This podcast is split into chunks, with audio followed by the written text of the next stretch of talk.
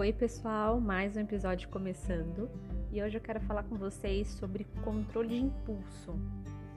Sabe aquelas pessoas que são extremamente impulsivas, quando viu já fez e depois se arrepende? Talvez seja você. De repente você é uma pessoa também mais ansiosa e acaba metendo os pés pelas mãos e acaba fazendo as coisas tudo esbaforido, e aí não vê, e não pensa, faz tudo correndo, e aí, né? Controle de impulso vai muito de encontro com aquele lugar que eu já falei em outros episódios, que é aquele lugarzinho entre o que tá acontecendo, o que eu tô sentindo, o que tá rolando, com o, o comportamento que eu vou fazer esse espaço, né? esse intervalo entre uma coisa e outra, que seria aquele momento de que você se coloca num lugar mais é, consciente do que está acontecendo, do que está sentindo, do que está rolando, e de você escolher assertivamente, né? não é, reagir, né? essa coisa de pá, já vai lá e fez, mas de você pensar e responder né? aquela situação, de você agir de uma forma assertiva, né? com intenção.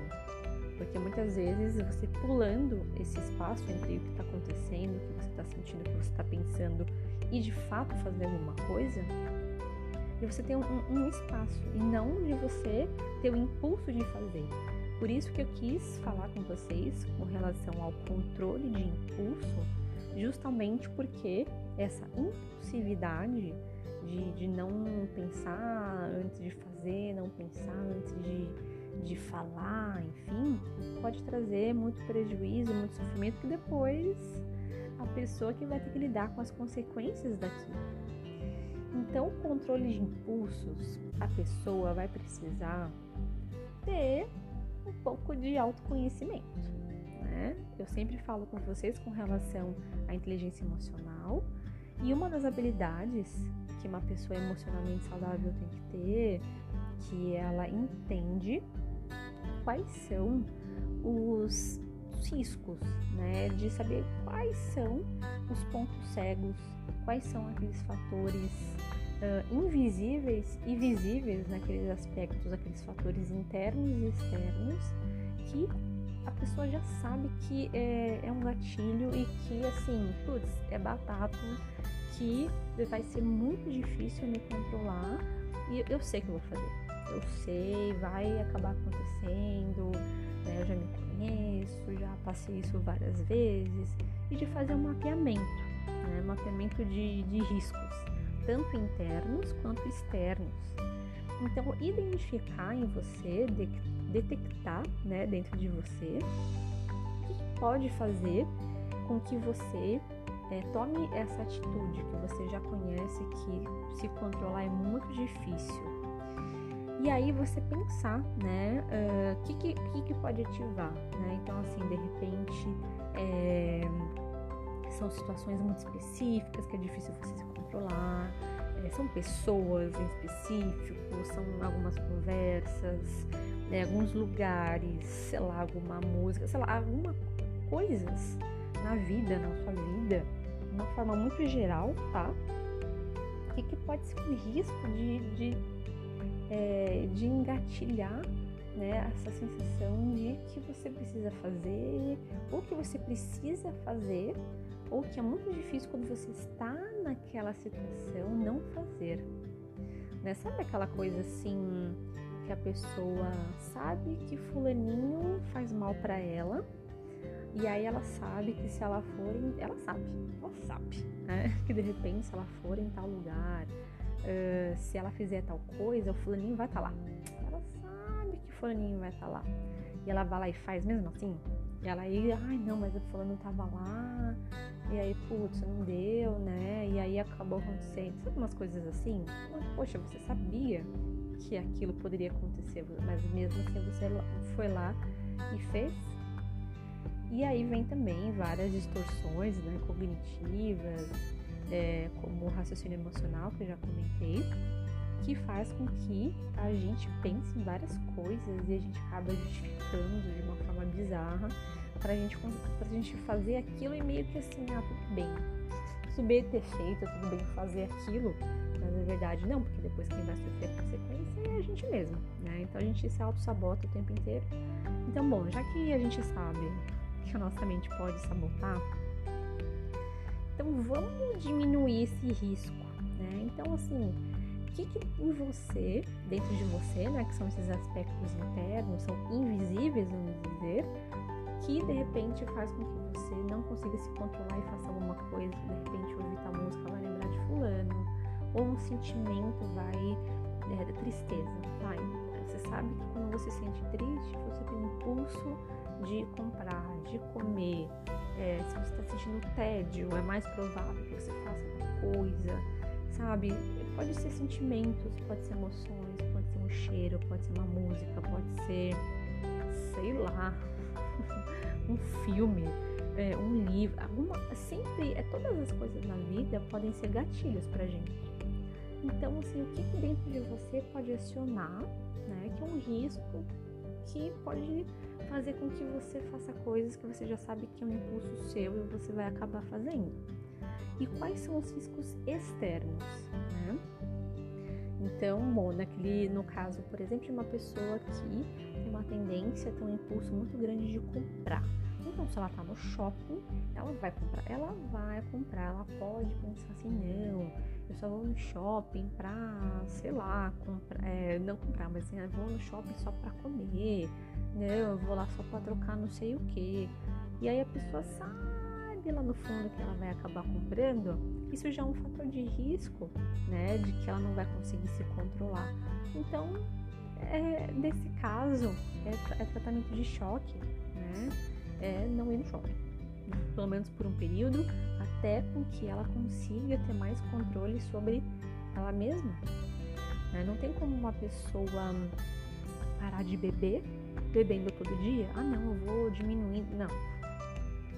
Fumantes, então, tem muito essa, essa ilusão. Não, não, eu vou parar de fumar, eu vou, vou diminuindo cada vez mais. E aí eu vou parar. E aí fica um pouco difícil, né? Porque o vício, é, não só de vício é, em, substâncias, né, na parte química, a gente também tem certos vícios emocionais, tá? Tanto de sentimento, de, de, de estar viciado em sentir tal coisa, como, por exemplo, ser viciado em se apaixonar. É, eu sei que é um pouco bizarro pensar nisso, mas existe pessoas que é, se sentem extremamente é, viciados naquele nossa, naquela avalanche de sentimento, de emoção, da, paixão, de estar apaixonado. Sabe quando a gente está apaixonado? E a gente não consegue dormir direito, a gente não consegue comer, a gente só pensa na pessoa, a gente só pensa na, né, com a pessoa e a gente fica horas conversando com ela e vira a noite, aquela coisa muito louca. Isso é a parte da paixão que pode comparar a, a, um vício, assim, a usar tipo uma droga, né? Ativa uma série de coisas, nível de dopamina vai lá para cima. Então, assim, é, a pessoa ela se sente viciada nessa sensação, nessas emoções que são muito fortes, muito fortes. Então, eu sei que é bizarro, mas isso pode acontecer. E aí não tem como né? Você continuar, é, entre aspas, né? Usando aquela droga, né? E achar que você vai parar, né? Que você vai conseguir. Então, às vezes, um tratamento de choque é preciso. Então, assim, parar de, de fazer coisa, ou de repente se afastar de pessoas que acabam fazendo você é, fazer coisas que você depois se arrepende, você fala, putz, não tem nada a ver comigo isso, não tem a ver com os meus valores, entende? Então, esse mapeamento de riscos é extremamente importante para controle de impulso, porque na hora do impulso a gente não consegue ser tanto racional. E aí, quando a gente já sabe quais são os nossos gatilhos, a gente pode evitar fazer isso. E claro, não tem como é, deixar de ser impulsivo, deixar de ser ansioso, deixar de ser uma pessoa é, mais intensa de, da noite para o dia.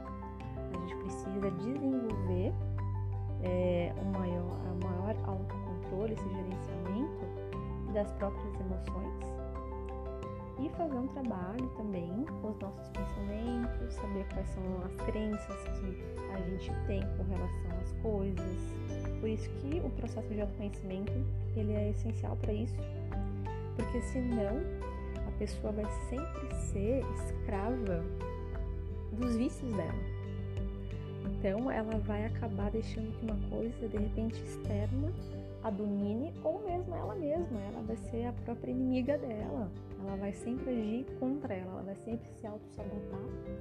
E a autossabotagem, nossa, a autossabotagem é uma coisa que eu acho que é assim, tá no, no top 5 do, do, das maiores reclamações das pessoas. Né? Ah, eu me auto-saboto, quando eu vi, putz, eu já fiz, eu não sei porque eu faço isso comigo, não sei porque isso acontece, né? Eu quero fazer tal coisa, mas eu faço o contrário.